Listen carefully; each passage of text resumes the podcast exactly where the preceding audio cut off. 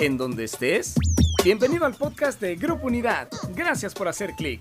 Quédate hasta el final y así estudiar juntos la palabra de Dios. ¿Qué tal? ¿Cómo están? Qué honor poder compartir en esta ocasión. Hace unas semanas Dios puso en el corazón de nuestro pastor hablar sobre un tema titulado Imagina. Imagina vivir la palabra, imagina ser transformado por Dios, imagina ser lleno del Espíritu, imagina todo eso. Y hoy queremos hablar de algo que continúa con este tema, es imagina ser fiel. Entre todos esos... Eh, estuvo el de la fidelidad. No, mejor ponte ahí nada más y, ahí lo, lo cambia, sin ese control, por favor. Imagina ser fiel. Y, esto va a confrontar un poquito la, manera de, pensar, porque a veces nosotros pensamos que la lealtad y la fidelidad son lo mismo. Eh, y, y la realidad es que la lealtad y la fidelidad no son. Tú puedes ser leal sin ser fiel, pero es imposible ser fiel sin ser leal. La lealtad es, un acto y un compromiso que tú haces, por ejemplo, con un, jefe eh, en tu trabajo. Tú eres leal al trabajo, pero no necesariamente fiel, porque eso requiere el corazón, el pensamiento. Eh, la fidelidad requiere todo. Requiere la lealtad, pero requiere entrega del corazón, de mente, todo eso. Y, este tema por eso es importante en la Biblia y por eso será importante entenderlo. Quiero empezar con una historia. Ernest Shackleton fue un explorador, hombre muy, muy, ah, muy avanzado para sus tiempos. Y de hecho, el, 5 de, de enero de 1914 empieza él una expedición hacia el Polo Sur. Y aquí vas a ver en pantallas un poquito la, la imagen más o menos. El 5 de, bueno, de diciembre de 1914 empieza una expedición. Sobre el barco llevaba 27 en tripulación, más él 28 personas, que iban a llegar por primera vez al Polo Sur. Nunca se había logrado eso.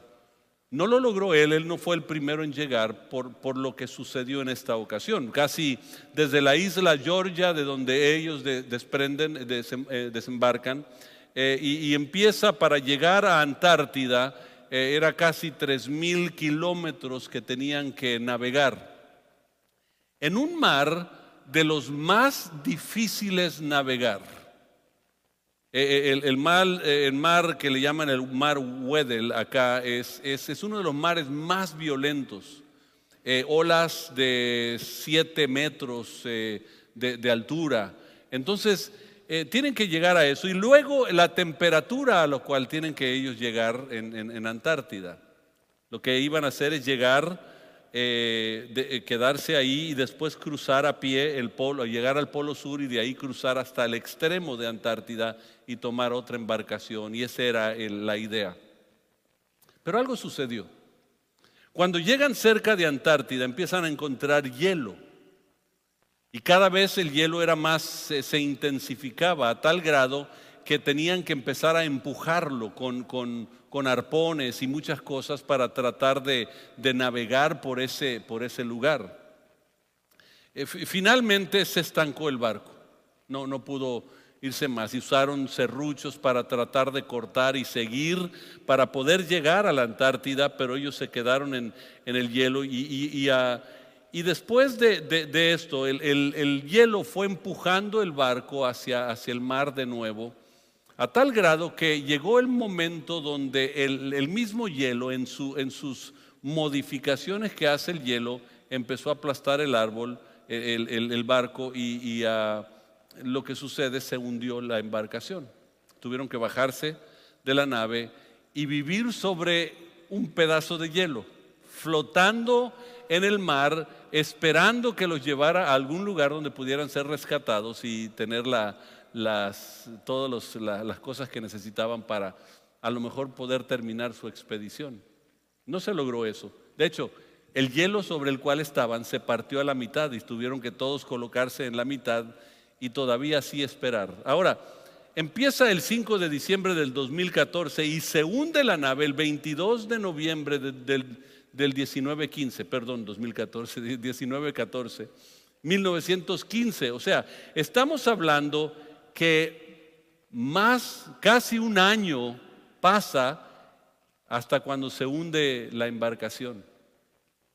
El hielo eh, estaba esperando que llegara a un lugar donde pudieran encontrar ayuda, pero llegó a una isla eh, totalmente abandonada, se llama la isla Elefante, está al sur de, de Chile, esa isla, y ahí llegaron y ahí se quedaron y solo tenían dos barquitos pequeños de emergencia que cargaba la, nave, eh, donde cabían cinco o seis personas cuando mucho.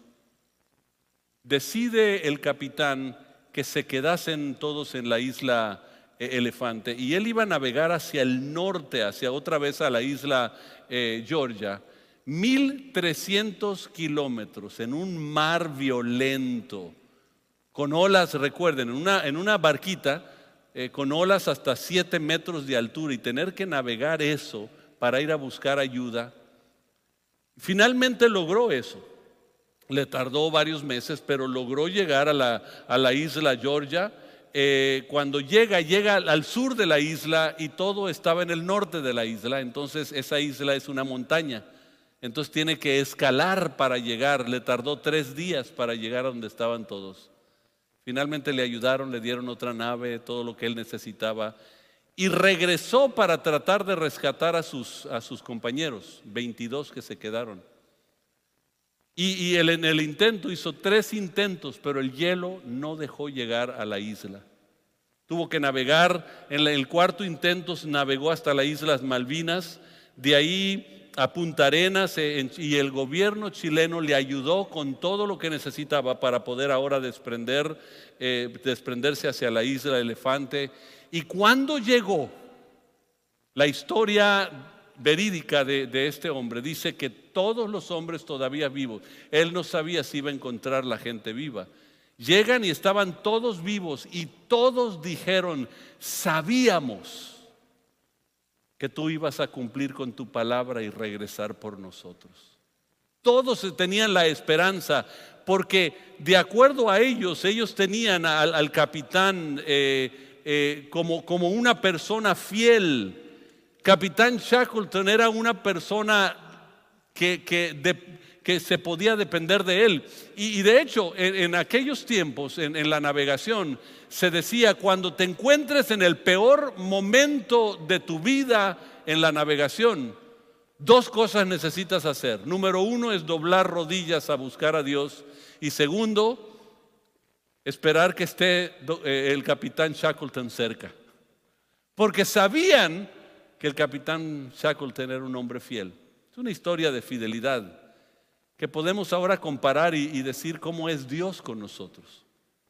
Fíjense que Gálatas capítulo 5, 22 y 23 nos da el fruto del Espíritu. Y dentro del fruto del Espíritu, recuerden, es un fruto que tiene distintas características. Y en esas características, una de las características es fidelidad.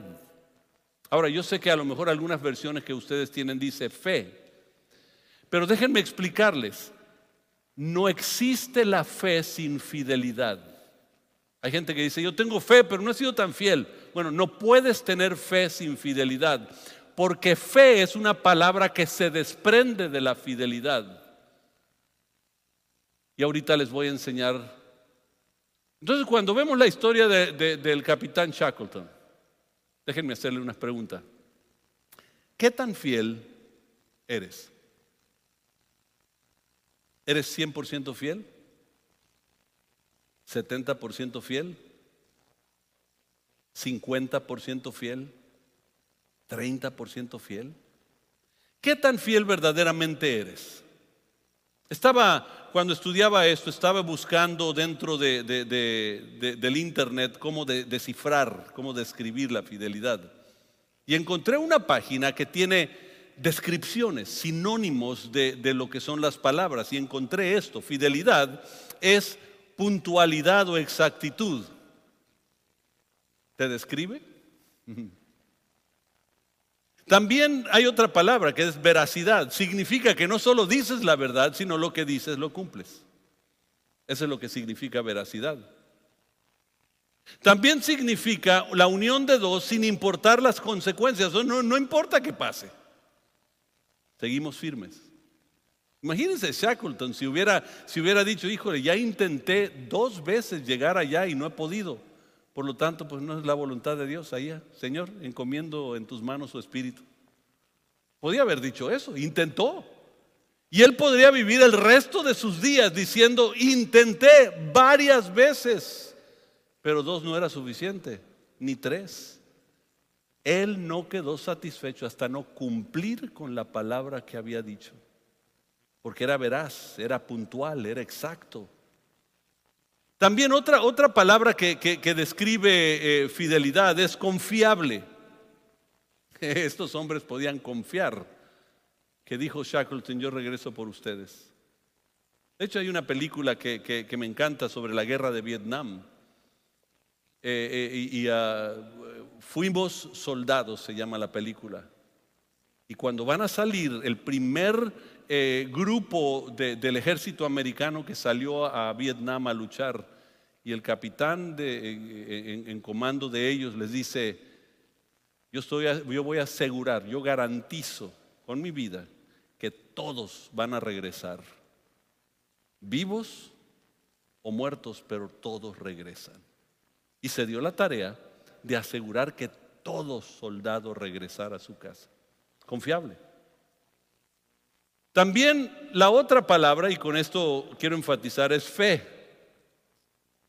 Y yo sé que muchos van a decir fe, pero, pero fe, ¿qué tiene que ver? Bueno, fidelidad desprende esta palabra, fe, no es al revés. Hay gente que dice, bueno, la fe te da la fidelidad. No, no, la fidelidad te da la fe. Y déjenme mostrarle eh, lo que dice la, la Biblia. Lucas capítulo 17. Búscalo por favor ahí en tu dispositivo o en tu Biblia. Lucas 17, versículo 5. Voy a empezar a leer.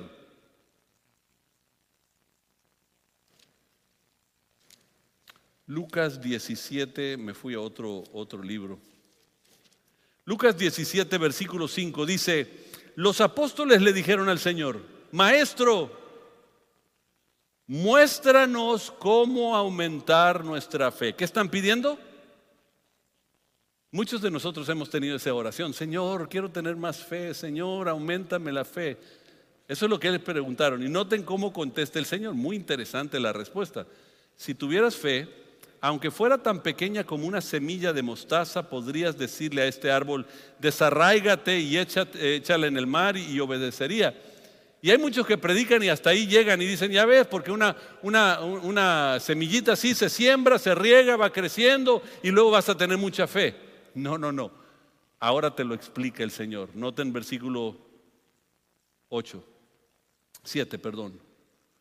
Cuando un sirviente vuelve a, de arar, y de cuidar o de cuidar las ovejas, ¿acaso su patrón le dice, ven y come conmigo? No, le dirá, prepara mi comida, ponte el delantal y sírveme mientras como. Luego después comer tú, puedes comer tú. ¿Y le agradece el amo al sirviente por hacer lo que le dijo que hiciera? Por supuesto que no. De la misma manera, cuando ustedes me obedecen, deben decir, somos siervos indignos que simplemente cumplimos con nuestro deber. ¿Cómo empezó la pregunta? Aumentanos la fe. Y el Señor dice, ¿quieren tener más fe? Sean fieles a lo que Dios ha dicho. Fidelidad. Les, da todo un tema de, de fidelidad, hablando de la fe. Esto no te lo dicen en las iglesias. ¿Por qué? Porque es más fácil decir, bueno, si tienes fe, oras y todo, y el cielo descende, Dios dice, ok, está bien, el cielo va a descender, sé fiel. Es un tema impresionante porque la fe requiere fidelidad. Y la cualidad más indispensable en la Biblia es la fidelidad. es la más indispensable. Podemos hablar del amor, del gozo, de la paz. Hay, un pasaje que dice, eh, eh, y permanece la fe, la esperanza y el amor, y sobre todas estas cosas el amor. Entonces tú dices, amor, todo lo que tengo que tener es amor. Y fíjense, pero en la Biblia es muy distinto. Apocalipsis capítulo 2, versículo 10. Hay una historia sobre una iglesia que se llama la iglesia de Esmirna. Es una iglesia que sufre. Es una región que sufrió mucha persecución. Y sufrió persecución porque en aquel tiempo, eh, eh, cuando un César estaba en poder, se creía que el César era una deidad. Por lo tanto, hacían una imagen de esa deidad o de ese César y tú tenías que postrarte y adorar a esa deidad. Pero hubo un grupo de cristianos que dijeron, no, nosotros no nos vamos a postrar porque solo adoramos a Jesucristo. Doblamos rodillas solo a Jesucristo, a nada más. Y empezaron a sufrir persecución. Algunos fueron a la cárcel, algunos eh, los, ah, eh, sufrieron eh, golpes, otros murieron. Y el Señor les habla a esa iglesia. Y noten lo que les dice. Sé fiel hasta la muerte. ¿La fidelidad es hasta cuándo? hasta el final. La fidelidad que Dios demanda es hasta el final y yo te daré la corona de la vida. Él no está diciendo porque, porque nosotros decimos es que hay que obedecer al gobierno, entonces yo me voy a postrar, pero no voy a adorar a eso, voy a adorar al Señor, eh, pero, pero es porque mira, puedo sufrir, puedo perder mi trabajo, puedo hacer todo. Y ellos decían, no, no importa, yo soy fiel a Cristo y me paro pase lo que pase. Y el Señor dice, sé fiel hasta la muerte y te daré la corona de la vida. Y de hecho, de pronto Jesús le enseña a los discípulos en Mateo 25 y le dice, su Señor dijo, bien buen siervo, ¿y qué? Y fiel. Sobre poco has sido fiel, sobre mucho te pondré. Entra en el gozo del Señor. Fíjense, que en las palabras que el Señor va a decir cuando lleguemos al cielo es siervo bueno y qué? Ay, es que trabajaste en la iglesia mucho. No, no va a decir que trabajaste en la iglesia mucho. No le va a importar si cantaste bonito, si cantaste todas las alabanzas. Va a preguntar, ¿qué tan fiel has sido? ¿100%? 70%, 50%, 30%. ¿Cuál es el nivel de fidelidad que has tenido tú? Es una pregunta muy fuerte. Por eso Gálatas, dentro del fruto del Espíritu, te pone el fruto, eh, la característica en ese fruto de fidelidad. Miren, el fruto es un producto natural derivado de una relación. O sea, es decir, crece la rama, al, crecer la rama nace el fruto, pero el fruto no nace por sí mismo. Nace porque la rama está conectada al tronco y el tronco está en el, en el, piso y tiene sus raíces. De una semilla que se sembró, formó las raíces y nace el tronco. Por eso dice la Biblia, yo soy la vid, yo soy el tronco, vosotros los pámpanos, las ramas. El que está conectado a mí lleva consigo mucho fruto. Dice, porque separados de mí, nada podéis hacer, porque fruto surge cuando hay una relación íntima con Dios. Desafortunadamente temo que mucha gente tiene religión porque va a la iglesia y tembló y levantó las manos y lloró, pero no tiene una relación profunda con Dios porque su vida no está cambiando, no está manifestando el fruto del Espíritu. Y dentro de esas características, ¿por qué es tan importante la fidelidad? Ahí les va. Porque Dios es fiel. ¿Puedes decir eso conmigo? Dios es fiel. Y la Biblia está llena de, de versículos que hablan de la fidelidad de Dios. Está repleto de todo eso. De hecho, podemos irnos a Deuteronomio capítulo 7, versículo 9. Dice, el Señor tu Dios es verdaderamente Dios. No, no, no es una idea. Él es Dios fiel, quien cumple su pacto por mil generaciones y derramando su amor inagotable sobre quienes lo aman y obedecen sus mandatos. Él es Dios fiel. Recuerden, el, dilema que, hemos tenido es la, gente tratando de interpretar la Biblia a su conveniencia. O sea, nosotros vivimos nuestra vida y luego buscamos los pasajes que, que más o menos eh, afirman lo que yo estoy viviendo, en lugar de decir, Señor, ¿qué es lo que tú quieres que yo viva? Y cambiar mi vida, a moldarla a lo que Dios anhela de nuestra vida.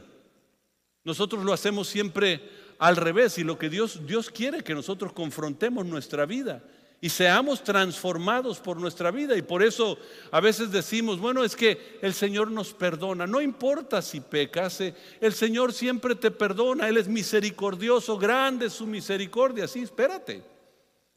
Pero eso sucede cuando tú vives en relación con Él. Pero si estás viviendo en relación con el mundo, tienes que enfrentar las consecuencias del mundo y Gálatas capítulo 5 es bien claro. Aquel que vive las obras de la carne tiene que enfrentar la ley. Y solo si vives el fruto del Espíritu, entonces contra tales cosas no hay ley.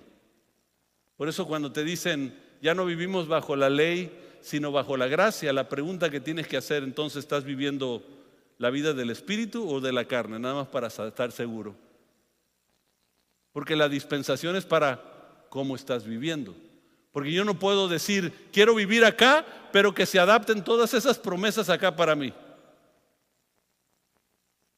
Pero ahora que estoy dando esta, esta serie, estas eh, enseñanzas de, pequeñas enseñanzas de los libros de los salmos, he encontrado muchos salmos que hablan de la fidelidad de Dios. Noten Salmo 100.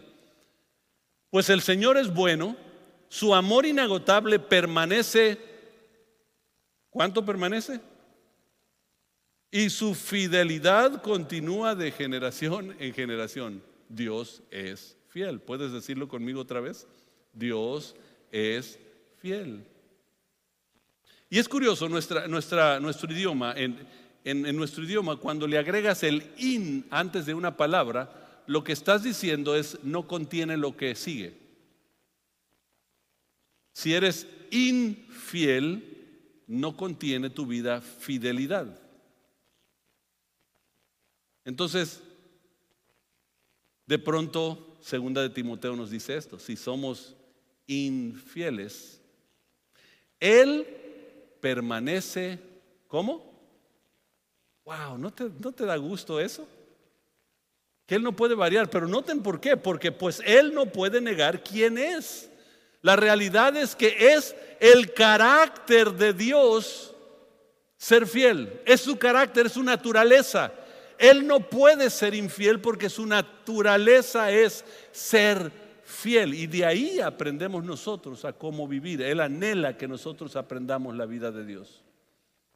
Por eso nos dice segunda de Pedro, noten que, que dice, dice, nos ha dado preciosas y grandísimas promesas para que por medio de ella participes de la naturaleza divina de Dios. Las promesas no son para que se te hagan lo que tú quieres, sino para participar de su naturaleza. Y de pronto te dice, habiendo huido de las concupiscencias que hay en este mundo. Entonces es el carácter de Dios. Por eso Hebreos 10, 23 dice, mantengámonos firmes y sin fluctuar la esperanza que profesamos. Porque fiel es el que prometió. ¿Por qué nos mantenemos firmes? Porque Dios es fiel. Él es nuestro capitán Shackleton. Que a lo mejor te encuentras en la isla ahorita elefante y dices, no hay nada aquí. Se me está hundiendo el mundo. La economía se me vino abajo. Todo se me deshizo. Bueno, Dios es fiel. No sé cómo, no sé cuándo, pero ¿por qué te abates, oh alma mía? ¿Por qué te turbas dentro de mí? Espera en Dios. Pero otra vez, el fruto nace de, una relación. ¿Estás en relación con Dios? Porque hay mucha gente que, que dice, es que es que tengo mucha tentación y las tentaciones. ¿Por qué Dios no quita la tentación? Es que nunca te dijo que te iba a quitar la tentación. De hecho, Él fue tentado. De hecho, e, e, Él estuvo 40 días en ayuno y oración. Y terminando ese proceso, llega el enemigo a tentarlo. Nunca te dijo que no vas a tener tentación, te dijo esto. las tentaciones que enfrentamos en, su vida son distintas a las que otros atraviesan. Y Dios es fiel que no permitirá que la tentación sea mayor de lo que pueda soportar. Cuando la tentación, cuando, cuando sean tentados, Él les mostrará la salida para que puedan resistir. No te dice que no, no vas a ser tentado. Dice que cuando llegue la tentación a tu vida, busca a tu alrededor porque Él va a darte la salida a cualquier cosa que venga a tu vida. Lo que pasa es que a veces no queremos buscar las cosas que Dios tiene en nuestra vida. O la dificultad y tristeza. Nunca te dijo que no vas a tener dificultad y tristeza. Dijo esto. Les he dicho todo para que en mí tengan paz. Aquí en el mundo tendrán muchas pruebas y tristezas. Pero anímense porque yo he vencido al mundo. Llegarán los momentos de tristeza. Llegarán los momentos difíciles. Pero confía. Dios es fiel. Tampoco te dijo que el enemigo no te iba a atacar. De hecho, a Pedro en una ocasión le dijo, te va a zarandear el, el enemigo.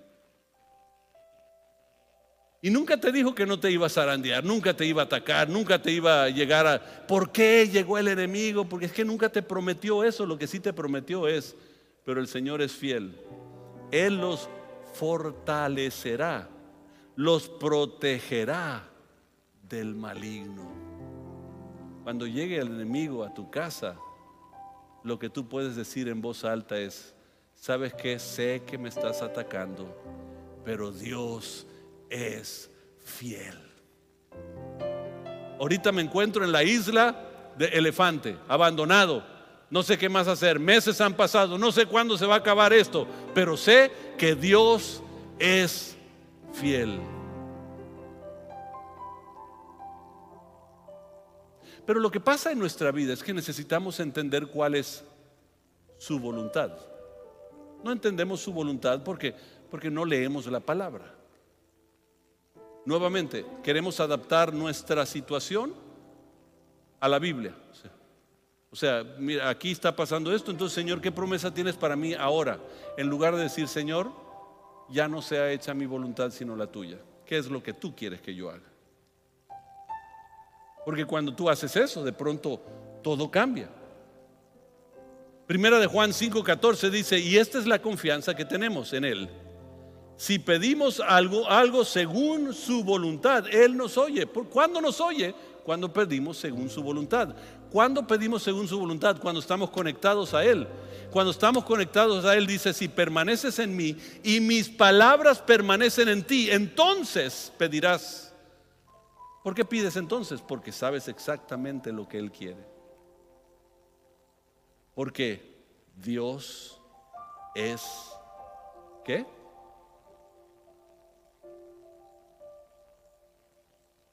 Entonces, en esa naturaleza y en ese carácter, ¿qué es lo que Dios pide de nosotros? Pide solo una cosa. Y de ahí se desprenden muchas cosas. Pide que seamos fiel a su palabra. Nosotros debemos de ser fiel a su palabra. Porque el mundo te está aventando muchas cosas, diciendo muchas cosas, cómo tienes que vivir, qué tienes que hacer, qué amor es amor, y, y empieza a aventarte todas estas ideas y filosofías. De hecho, recuerden que Nehemías cuando fue atacado, fue atacado y el primero que estaba llevando a cabo todo se llama Sanbalat y su nombre significa pecado es vida las filosofías que vienen a tratar de cambiarte. Pero Dios anhela que yo sea fiel a su palabra. ¿Qué dice la palabra de Dios? No la interpretación que da Fermín. ¿Qué dice la palabra de Dios? Fíjense, Jesús respondió, Juan 14, 21, pero aún más bendito es todo el que escucha la palabra de Dios y la pone en práctica. El que escucha y qué? Ah, caray. O sea, yo, yo, yo no entiendo cómo Alguien puede estar aquí con manos en alto, alabando a Dios, llorando y diciendo que tremenda es la presencia de Dios.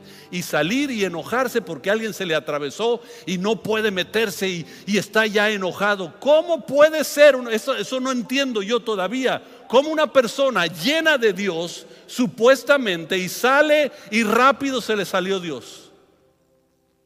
Esa persona tuvo una experiencia emocional no una experiencia con Dios, porque cuando Dios toca tu vida, transforma tu vida.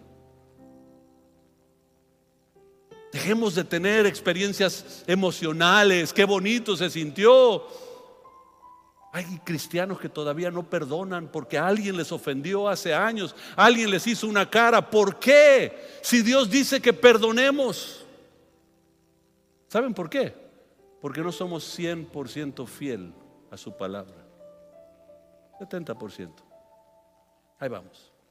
50%. Dios no pide que sea 50 ni 70, Él espera 100%, porque esa es su naturaleza. En, en Juan capítulo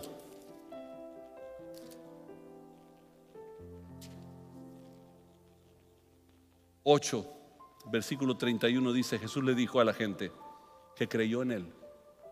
Está hablando con los creyentes. Ustedes son verdaderamente mis discípulos si se mantienen fieles a mis enseñanzas. Fidelidad. La característica más importante en la Biblia. Pregunto, ¿qué tan fiel eres? ¿50? 70, 100. Y cuando somos fieles a su palabra, tenemos que ser, empezar a ser fieles en todas las áreas de la vida. Puedes comenzar a pensar. ¿Alguien que no has perdonado? Entonces no has sido fiel. Porque Dios te pide que perdones. ¿Alguien que has ofendido? Entonces no has sido fiel porque Dios te dice cómo debes hablar. De hecho, yo les hablaba, y podemos hablar de familia, de matrimonio, de, todo, pero yo les estaba hablando esta mañana de, finanzas. Cuando yo estoy estudiando esto, estoy viendo el área mía en finanzas, mía, personal. Voy a confesarme aquí con ustedes. No le digan a nadie, por favor, ¿no?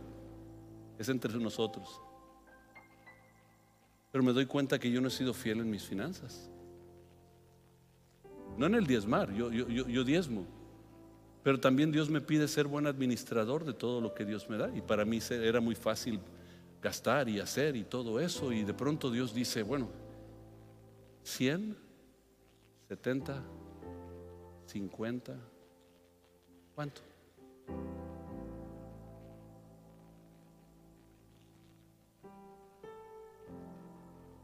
Porque hay muchos que van a decirte, ¿saben que Aquí empieza la gente a llegar a decir, es que los diezmos no son del Nuevo Testamento.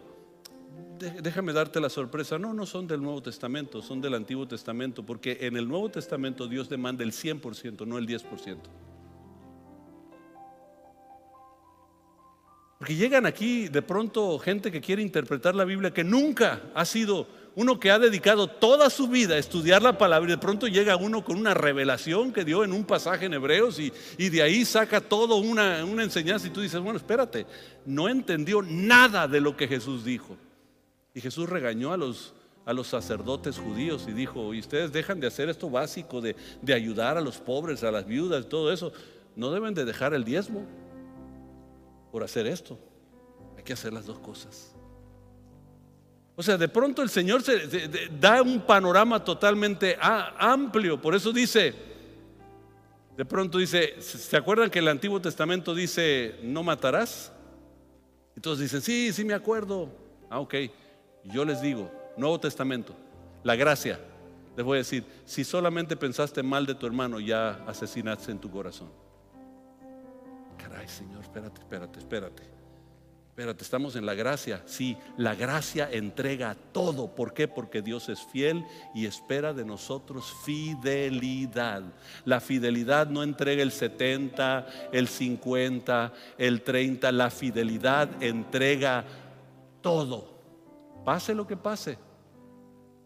Invariable. Déjenme leerles un pasaje para terminar. En la Biblia hay, una, hay un incidente cuando el pueblo de Israel cae en esclavitud, en Babilonia. Isaías lo profetizó. Nadie le creyó porque no existía Babilonia. Él estaba hablando de algo que no existía. Luego Jeremías les dijo, y no escucharon y cayeron en, en esclavitud. Y en esa esclavitud, de pronto ahora lo está viendo Jeremías y está llore y llore y llore. Perdieron todo, perdió su casa, su familia, sus amigos. Perdieron la ciudad que tanto amaban, Jerusalén. Perdieron el templo, fue destruido. Los sacerdotes, algunos los mataron, dispersaron todo. Y en todo eso, de pronto, dice en el versículo 19, capítulo 3, recordar mis sufrimientos y no tener hogar es tan amargo que no encuentro palabras. ¿Te has sentido en algún momento así? Siempre tengo presente este terrible tiempo mientras me lamento por mi pérdida. No hay donde adorar. Fíjense, y yo digo todo eso porque ahora durante la pandemia hay mucha gente que dejó de congregarse. Y no digo congregarse en un lugar porque no se podía, pero dejó de buscar a Dios, dejó de leer, dejó de todo, porque estamos viviendo en la gracia. ¿Qué pasó?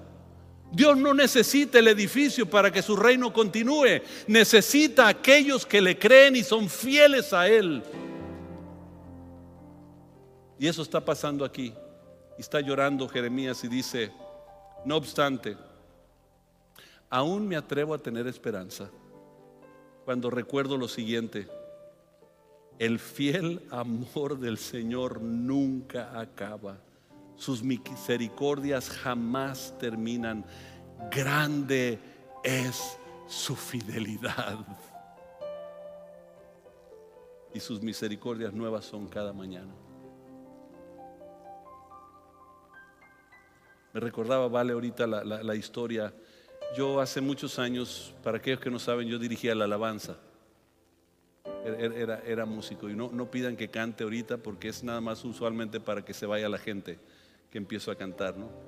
De hecho, cuando canto, solo canto en la regadera y, apagan el agua en toda la cuadra cuando hago eso, ¿no? Pero estaba dirigiendo la alabanza en un evento donde, donde predicó Johnny Erickson. Johnny Erickson, para aquellos que no saben, es autora, pintora, es, es un prodigio, pero es cuadraplégica. Todo lo hace con su boca. Yo nunca la había escuchado, yo dirigí la alabanza y luego me senté enfrente para escucharla. Ella llegó después de todo y ella sube a la plataforma y ese día relata algo que sucedió antes de subir a la plataforma. Dice que un joven llegó con ella que estaba en silla de ruedas. Y dice, Johnny, hace cinco años tuve un accidente y quedé en silla de ruedas. Me dicen los médicos que nunca voy a volver a caminar a raíz de mi herida en, en mi columna. Y yo ya no puedo vivir otros cinco años así, dice. Estoy desesperado, no puedo vivir otros cinco años. Y ella mira al joven, está relatando ella todo esto. Y dice, joven, hace 25 años yo fui en desobediencia a mis padres a una, fiesta, a un, a un lago, y en un clavado pegó contra una roca y quedé así hace 25 años. Y yo ya no puedo vivir otros 25 años así. Y él se quedó sorprendido por sus, palabras. Y le dice, joven, el problema es que tú estás pidiendo gracia de Dios por cinco años. Yo cada día pasa mi, mi, día, me ayudan a acostarme, me cierro mis ojos agradeciendo a Dios y el siguiente día abro mis ojos y me doy cuenta que nuevas son cada mañana sus misericordias. Tú quieres gracia para cinco años Pero Dios quiere mostrarte, mostrarte a ti su fidelidad hoy, su misericordia hoy, porque Dios es fiel y anhela que tú seas fiel. Fiel a tu congregación. Deja de estar brincándote de congregación en congregación, porque ya no me gustó esta, me voy a la otra. No, ya no me gustó esta, me voy a la otra. Deja de hacer eso y empieza a buscar a Dios y que Dios te transforme y que tú te conviertas en una persona fiel a Dios por medio de su palabra. Hasta entonces, vamos a ver la manifestación de Dios en esta ciudad. ¿Cuándo fue la última vez que tú te ganaste gente para Cristo? No, es que no quiero que se den cuenta, no quiero ofender y todo eso. Dios, Dios no nos llamó a eso. ¿Cómo van a ser transformados si no escuchan? ¿Cómo van a escuchar si nadie les habla?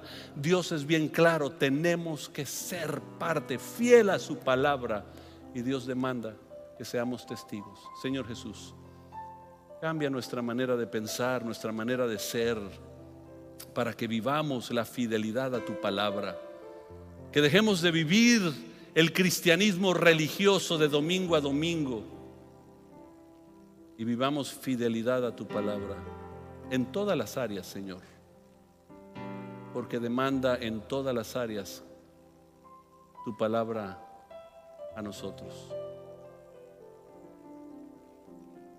En el nombre de Jesús.